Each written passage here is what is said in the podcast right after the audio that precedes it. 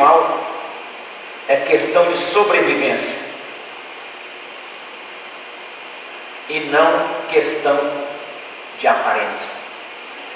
Renovação espiritual é questão de sobrevivência e não de aparência. Tem gente que usa a renovação espiritual para se aparecer.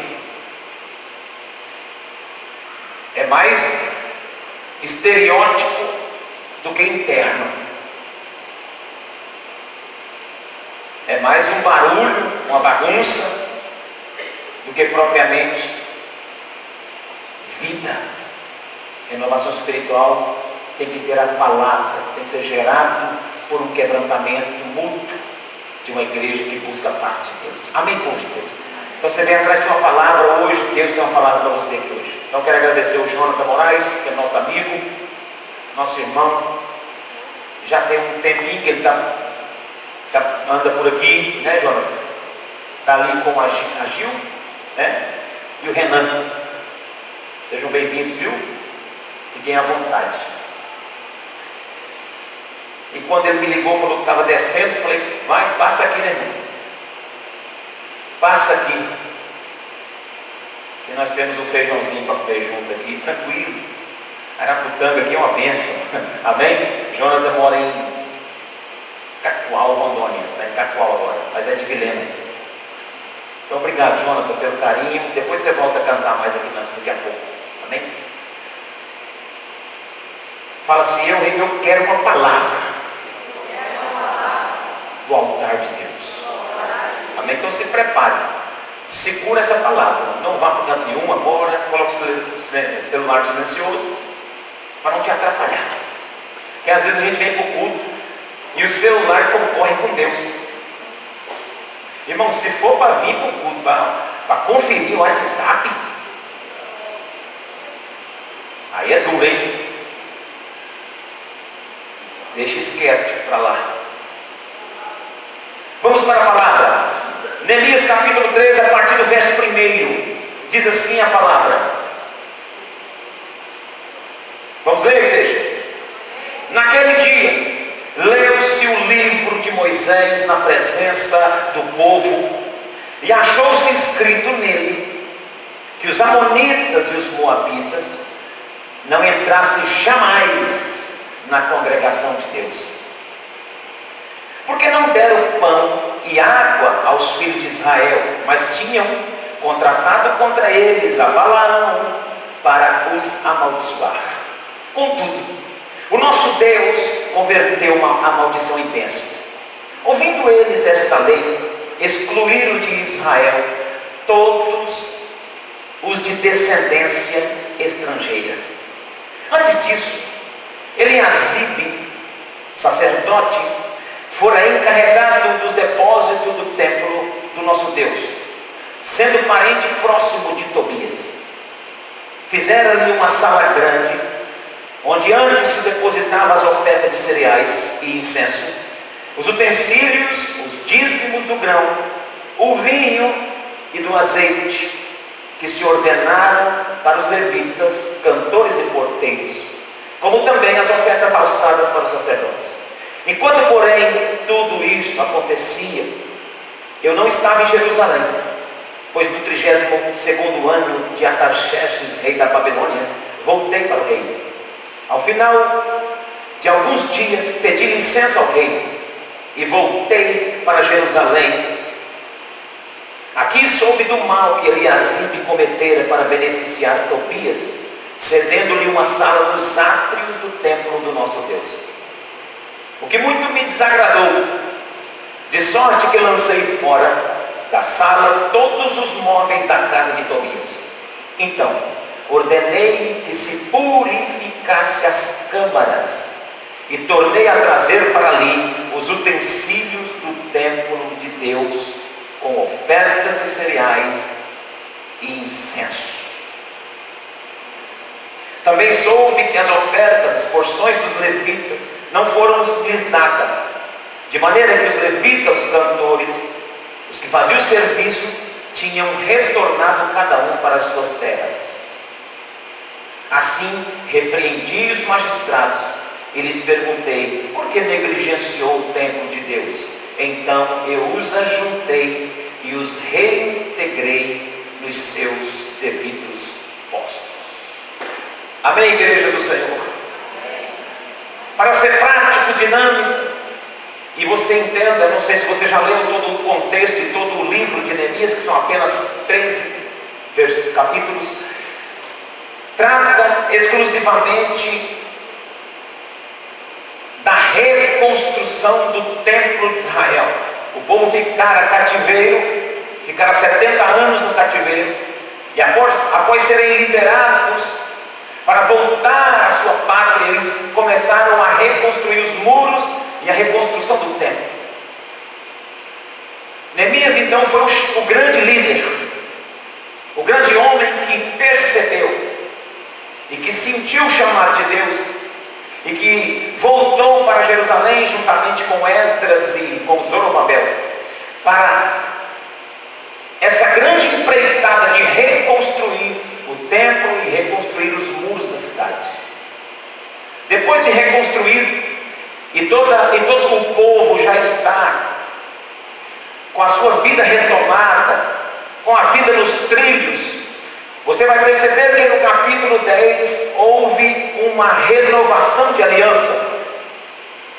Neemias conclama o povo, chama o povo, leem a palavra, veem todo aquele movimento, e aqui acontece uma renovação de aliança, mas nesse período, entre o 10, capítulo 10, o verso e o capítulo, e o capítulo 13, houve um intervalo que os historiadores dizem que é aproximadamente ali 12 anos foi esse intervalo que Neemias não estava ali. Neemias saiu para servir o rei novamente e deixou todo, todo o povo em paz.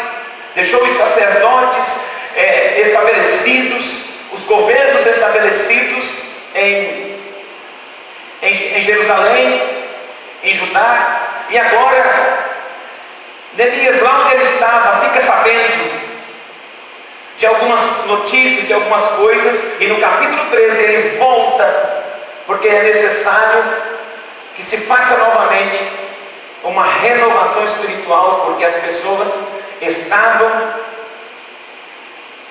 com a aliança com Deus quebrada, principalmente o povo de Deus, o povo que estava servindo no templo, vivendo no templo, o sacerdócio e toda a liderança eclesiástica estava corrompida e com a aliança quebrada com Deus novamente. Tinha feito uma renovação no capítulo 10, passou-se esse tempo, Neemias não estava ali, e o povo desvia o coração deles, quebra a aliança com Deus e começa a fazer aliança com outras pessoas e com os inimigos. Então Neemias, sabendo disso, volta para cá, pede licença ao rei,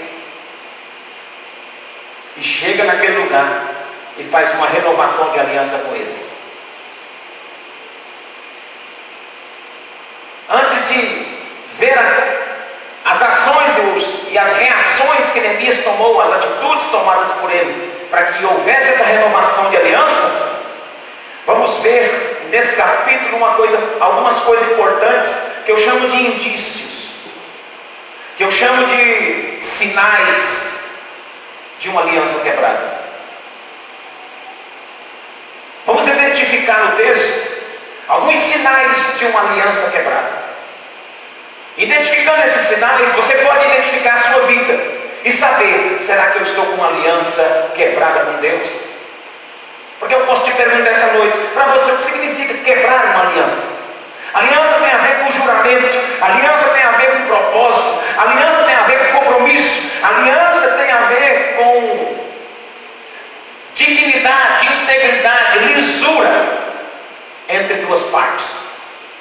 Então, quais são os indícios? Quais são os sinais de uma aliança que foi quebrada? Primeiro, relacionar-se com as coisas e com pessoas que Deus já proibiu. Quando você começa a se relacionar com coisas e com pessoas que Deus já proibiu, é sinal que você está quebrando a aliança com Deus. Veja o que o texto diz no, no, no verso número 1 e no verso número 2. Naquele dia leu-se no livro, na palavra de Moisés, na presença do povo, e achou-se escrito nele que os amonitas e os moabitas não entrassem jamais na congregação de Deus. Foi, foi, foi lido na palavra. Para que haja uma renovação de aliança, uma renovação espiritual, é necessário que se abra a palavra. É necessário ouvir o que a palavra tem para nós. E ao ouvir a palavra, a palavra vai dar os sinais, os indícios de que a aliança está quebrada. E o primeiro indício é que eles estavam se relacionando com gente, com coisas e pessoas que Deus havia dito para não se relacionar. Deus disse para eles: Olha, não, jamais eu quero que os Amonitas e os Moabitas entrem na congregação de Deus. Quem eram os Amonitas? Quem eram os Moabitas para Deus fazer uma proibição dessa? A proibição de Deus não era racial, a proibição de Deus era religiosa. Os Amonitas e Moabitas adoravam outros deuses. Eles foram hostis com o povo de Deus e chegaram ao ponto de contratar um profeta. Veja o verso 2: Porque não deram água aos filhos de Israel. Quando os filhos de Israel estavam no deserto, na jornada, se deram de frente com os amonitas, o povo moabita, eles não tiveram capacidade de fornecer água para eles.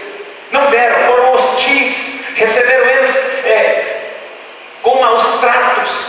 E além de tudo isso, se não bastasse ser hostis com o povo de Deus, eles contrataram um profeta ganancioso chamado Balaão para poder amaldiçoar, subir em cima de um monte e amaldiçoar o povo de Deus.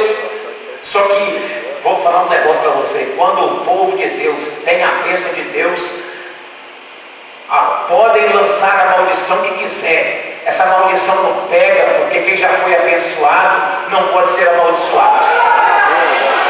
Alguém entendeu e deu glória. Se você entendeu, entra nessa onda e dá glória também. Se você tem a bênção de Deus, a maldição não vai te atingir. Mas foi proibido e eles estavam se relacionando. E eles estavam relacionando com coisas. Então, o povo adorava outros deuses, sem idolatria. Deus não permite que nos relacionemos com a idolatria. E, e nem com pessoas idólatras e, não, e, nem, e nem com pessoas gananciosas que querem amaldiçoar o povo de Deus. Irmãos, você evangelizar, pregar, cumprimentar, falar com as pessoas é uma coisa. Agora você conviver, fazer parte da mesma mesa com pessoas idólatras, com pessoas que não adoram o mesmo Deus que você adora, isso é proibido. É porque você, você não entende isso e você se mistura com isso. E aí compromete a sua vida de adoração, compromete a sua vida de renovação. Aí ao invés de você ter uma aliança com Deus, você quebra aliança com pessoas erradas, com coisas erradas desse mundo. Quem entende, diga glória a Deus. Com a ausência de Neemias por aproximadamente 12 anos, o sacerdote que estava lá por nome de Eliasib tolerou o mal dentro da casa de Deus. Deixou os amonitas e moabitas entrar, infiltrou, infiltraram lá dentro. Consequentemente, isso causou a quebra de uma aliança. Então, se você relacionar, se você se relacionar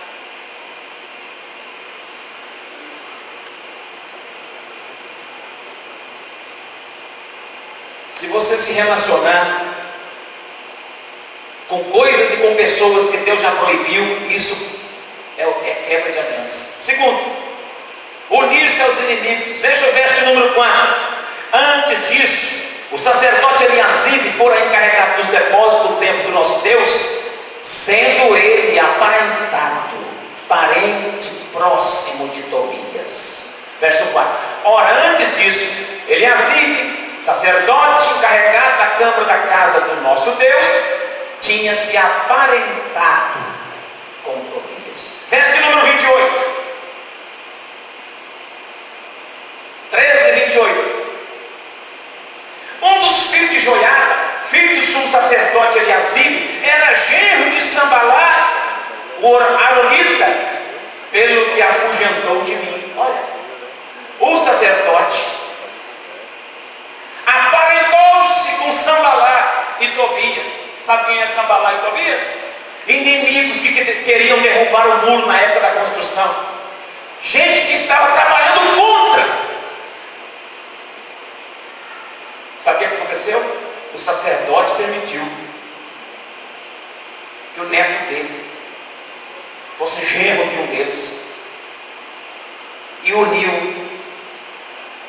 Eliasibe tornou-se parente de Tobias, tornou aliado do inimigo. Ele fez aliança com o próprio adversário.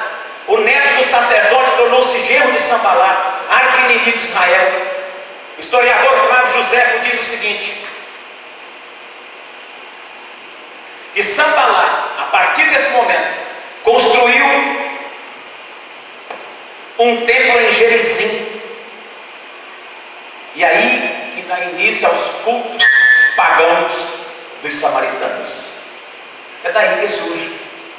O Sambalá foi expulso por Neemias, pegou esse Eliasib com toda a turma dele, construiu um templo para eles, e é daí que surge o culto pagão aos, aos samaritanos, dos samaritanos unir-se aos inimigos é sinal de uma aliança quebrada. O texto aqui nos revela mais um sinal, um indício. Revelar segredos íntimos ao inimigo. E quando eu digo inimigo, irmão, eu não estou dizendo que você vai sair procurando pessoas identificando seus inimigos, não. Você tem que saber quem são os adoradores de Deus e os adoradores de Baal. Os adoradores de Baal são inimigos da igreja. Não é inimigo pessoal, mas é inimigo do Evangelho, entende? É inimigo da palavra. Para você não confundir e sair achando que todo mundo é seus, seus inimigos. Não é isso. Não é isso. Mas os adoradores, os amonitas, os moabitas aqui, estão na questão de que são adoradores de outros deuses. Esse povo, irmão, eles são inimigos da igreja de Deus. Então você não pode revelar os seus segredos íntimos a qualquer um. Olha o verso de número 5. Diz assim o texto: fizeram ali uma sala grande, onde antes se depositavam as ofertas de cereais, o incenso, os utensílios, dízimos do grão, do vinho, do azeite, que se ordenaram para os levitas, cantores, porteiros, como também as ofertas alçadas ao sacerdote. Enquanto isso, porém, isto acontecia, eu não estava lá. Jeremias, Neemias disse. Olha o que o, o sacerdote fez O sacerdote Eliasib pegou o Tobias, que era inimigo declarado do povo de Deus, queria derrubar os muros na época que Neemias estava construindo. Queria que a construção do templo parasse a todo custo. Ele pega esse Tobias e põe dentro do templo. O inimigo dentro da casa de Deus. Provavelmente ele substituiu os sacerdotes, os levitas, os cantores que cuidavam da casa de Deus. E não há corrupção maior do que essa você tirar de dentro da casa de Deus obreiros fiéis e colocar no lugar dele gente sem compromisso, gente que adora outro Deus, arrancou do altar de Deus obreiro fiel e colocou o obreiro do diabo. Arrancou do altar de Deus gente fiel, serva de Deus, e colocou gente que adorava outros deuses dentro das câmaras da intimidade do altar de Deus. Isso é sinal de quebra de aliança. Quando a gente inverte valores. Quando a gente chama o santo de profano e o profano de santo. Quando a gente inverte os valores, destitui gente séria e coloca gente sem compromisso no lugar. Isso é a maior corrupção que pode existir. O povo de Deus estava assim, revelando o segredo do seu coração, abrindo as portas da intimidade, do templo, da casa espiritual. A casa hoje somos nós, nós somos o templo. Hoje não há um templo específico onde o povo adora. Nós somos a casa espiritual de Deus. Então eu não posso abrir as recâmaras e as câmaras da minha casa espiritual, do meu interior, e oferecer ao inimigo para que ele habite em mim com suas coisas, com suas idolatrias, com suas ideias. Não, jamais. Meu coração deve estar fechado como um jardim regado, fechado para o Senhor, plantado, regado pelo Senhor. Eu, eu devo ser essa, essa pessoa que tem a identidade de Deus. Já, já eu não posso revelar os meus segredos. Eu não posso abrir meu coração de qualquer maneira, pra, porque senão o inimigo vem e habita na casa que é de Deus.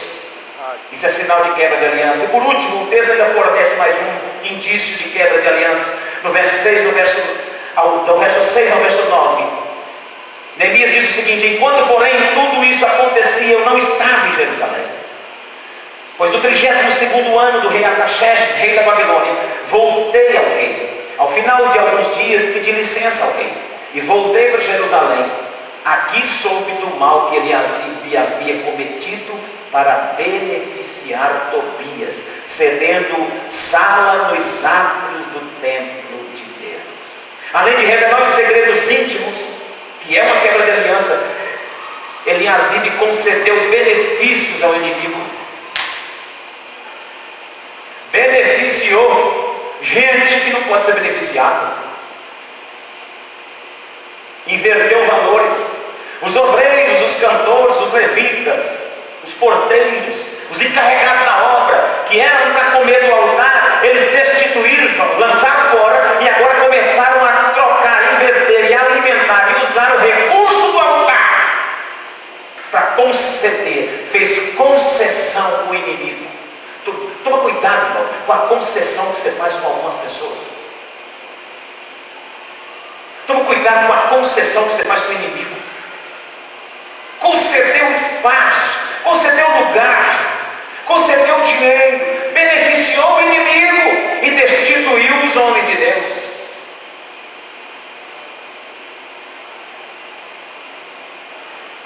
Eliasib fez uma câmara, uma câmara grande para exatamente no lugar onde eram depositados dízimos, as ofertas para os sacerdotes, para os levitas.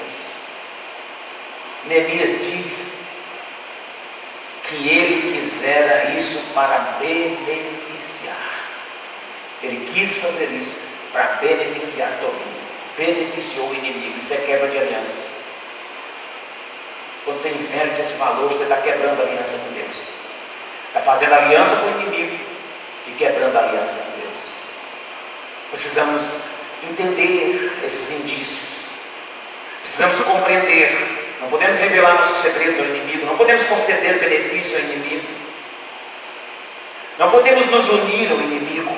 E não podemos nos relacionar com as coisas consagradas e com pessoas idólatras que Deus já proibiu. Deus já falou acerca disso. E se Deus já havia falado, por que nós continuamos ainda com algumas alianças erradas? Porque nós ainda fazemos algumas concessões com algumas ideias? com algumas questões religiosas, com alguns relacionamentos impuros, porque nós fazemos concessões ainda, porque nós abrimos algumas brechas em nosso coração, a nossa casa espiritual, morada de Deus, templo de Deus, para o inimigo atuar, morar. Nós abrimos concessões em nós mesmos para o inimigo fazer festa, para o inimigo ser beneficiado. Isso é quebra de aliança. E se você quebrar a aliança com Deus, grande será a ruína do povo de Deus. Nós somos aliançados com o altar, nós somos aliançados com a cruz, e nós não podemos negociar a nossa fé. É tempo de renovar nossa aliança com Deus. A despeito desse texto, ou seja, a respeito dele, dessa realidade que eu expus diante de vocês, nós precisamos aprender algumas verdades específicas e renovar a aliança com Deus. Eu quero citar algumas a partir do texto. Que foi as ações, ou seja, reações de Neemias em face de toda aquela análise que ele viu. Toda essa análise diante de conceder, diante de unir, diante de ceder espaço para o inimigo, beneficiar o inimigo, relacionar com as coisas e, e com a idolatria do povo, dos amonitas e do Moabita. Diante disso, o que fazer? Qual a postura a ser tomada? Com as reações de Neemias Neemias foi muito firme, foi muito duro. Primeiro que Neemias já abriu a palavra para ver isso. Toda renovação de aliança, toda renovação espiritual passa por abrirmos a palavra, por abrirmos o livro, passa por uma, uma ordem séria da palavra. Não há renovação espiritual sem a palavra. Não há avivamento sem a palavra. Eu usei uma, uma palavra, uma palavra não sei nem se existe. Mas muitos hoje confundem o avivamento com o animamento. Animamento vem de entretenimento, de animação.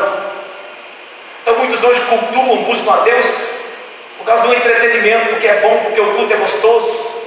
Mas nós não podemos confundir isso, porque isso não é avivamento.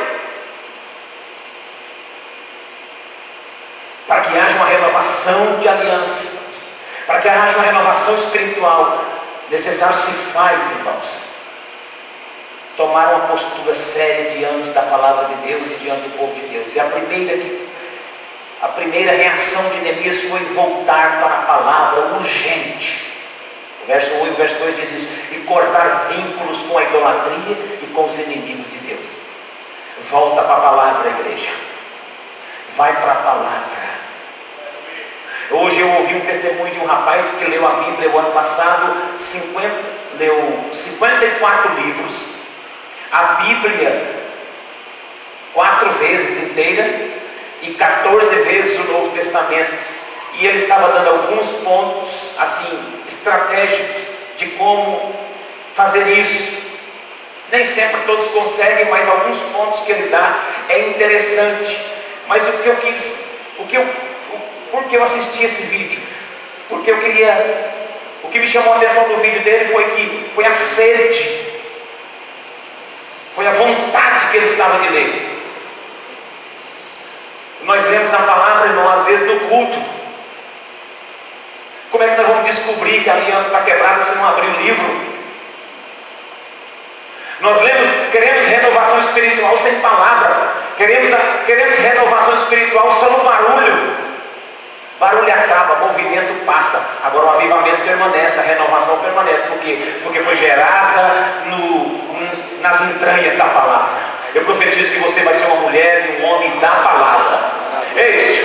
Seja conhecido como homem da palavra. Mulher da palavra. Não é o homem do mistério, do retetel, do pepepel, não. É o homem da palavra.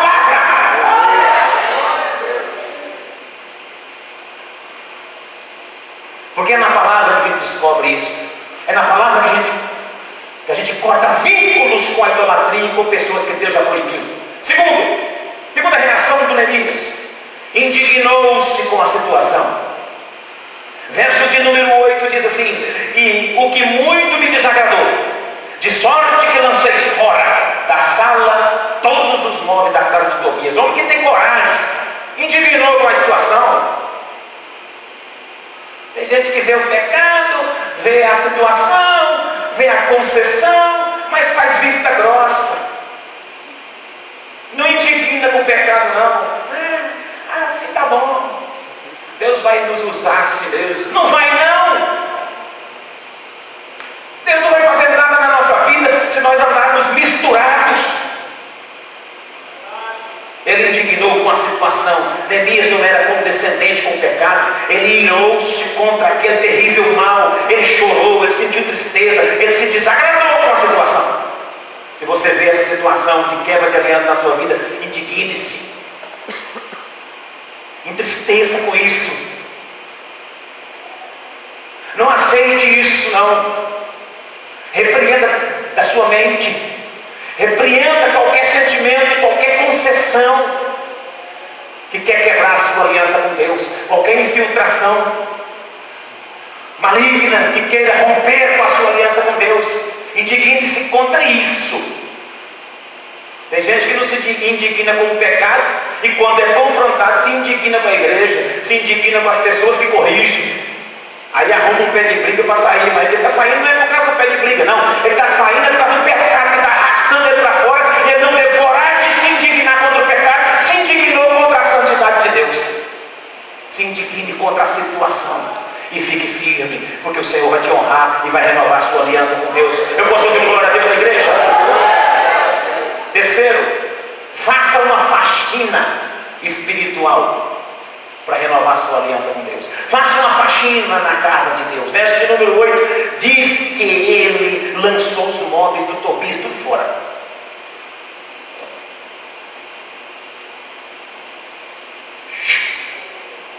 Vou jogar isso aqui não quebra. Ele foi pegando, foi pegando, que esse aqui vai daqui, Aqui era o lugar dos utensílios sagrados de Deus. Aqui era o lugar onde ficavam os utensílios da casa de Deus, santificados e sagrados. Foram trocados por esses móveis de Tobias. Então os móveis de Tobias tem que jogar fora. Você tem que fazer uma varredura na sua casa espiritual e ver quais são os móveis de Tobias e de Sambalá que está lá dentro. Que está atrapalhando. E lança fora toda essa maldição. Lança isso longe de você. Faça uma faxina. Faça uma faxina na sua casa. Há coisas que são impróprias dentro da casa de Deus. O inimigo deve sair, mas também deve sair tudo que pertence ao inimigo. Tem que arrancar o inimigo, mas tem que tirar as bugigangas do inimigo também. O inimigo sai, às vezes, deixa umas coisinhas lá dentro, sabia?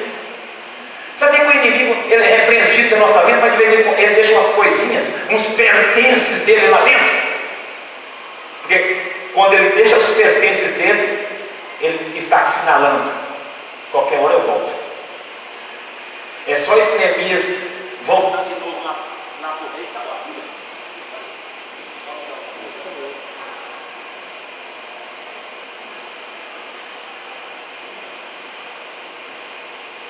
Neemias está dizendo o seguinte: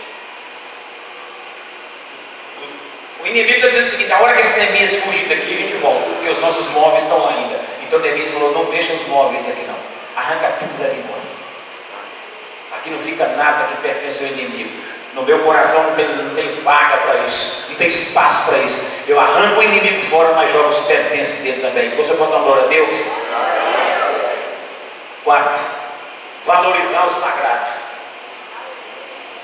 valorizar os utensílios. Olha o verso 9. Então ordenei que se purificasse as câmaras, tornei a trazer para os utensílios, para ali os utensílios do templo de Deus, como ofertas de cereais e o incenso. Então, então o que, que ele fez? Valorizou aquilo que era sagrado.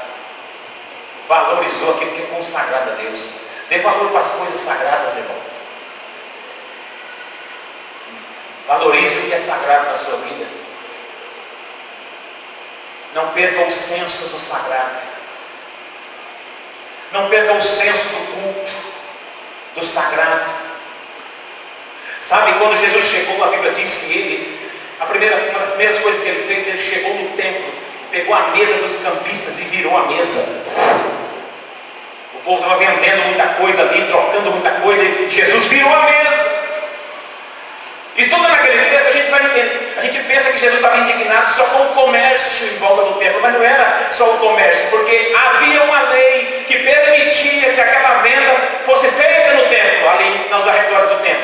Porque a, a lei dizia que os animais que eram para ser vendidos ali eram animais que iam ser sacrificados para as pessoas fazerem as suas ofertas. Pessoas que moravam muito distante de Jerusalém, o que, que eles faziam para levar o animal? Era muito distante, não podia levar o animal muitos dias viajando. Eles vendiam o animal, amarravam o dinheiro no punho da mão e levavam o dinheiro para lá. E consequentemente, concernente ao valor que ele tinha, ele comprava um animal nos arredores do templo e ali ele sacrificava da sua família. Então as vendas ali eram liberadas por Deus, desde que elas não se tornassem uma forma de comércio irregular.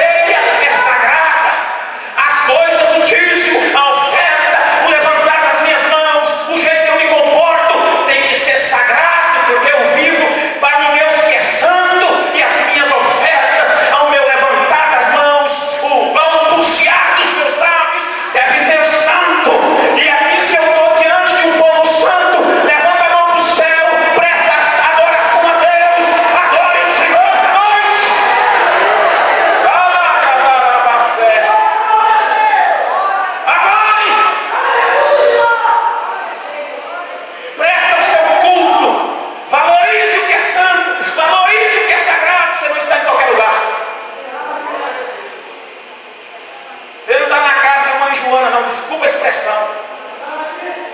Você está no altar de Deus, você está na presença do Deus vivo, você está, então, adore Ele, valorize o que é santo, valorize o sagrado. E por último, mandou trazer de volta os utensílios, restituiu as ofertas para os obreiros que já estavam longe. Tinha obreiro que já estava longe, O obreiro que era mantido pela obra, olha você vê verso 9, verso 10. Também soube que os levitas, a porção deles, não lhes foram dadas. De maneira que os levitas, os cantores, os que faziam o serviço do templo, tinham retornado cada um para suas terras. Assim repreendi os magistrados e lhes perguntei por que se negligenciou o templo de Deus. Então eu os ajuntei e os reintegrei nos seus postos.